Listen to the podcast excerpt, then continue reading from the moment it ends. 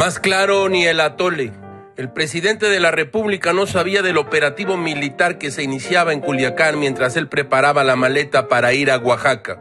El secretario de Seguridad, Alfonso Durazo, tampoco sabía nada. En el ejército, la Marina y la Guardia Nacional menos, ni en cuenta. Ninguno de los que asisten a las madrugadoras reuniones de seguridad sabían que ese día infausto arrestarían a Ovidio Guzmán, hijo del Chapo Guzmán.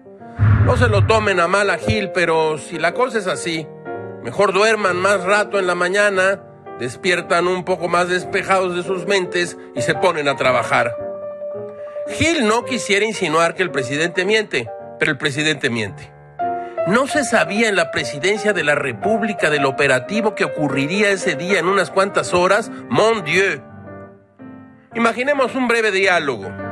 Alfonso, ¿qué vas a hacer hoy? Nada en especial, presidente. Voy a Culiacán porque tenemos allá un encargo de Estados Unidos. Muy bien. No dejes de comerte un aguachile de camarón y ver unas entradas del partido de base que va a estar de rechupete. Y usted, presidente, voy a Oaxaca. De hecho, se me hace tarde y no voy a documentar para no perder tiempo. Es un vuelo rápido y voy en la fila 23C. Hasta luego, presidente. Buena suerte. Todo es muy raro, caracho, como diría Álvaro Carrillo en La Mentira.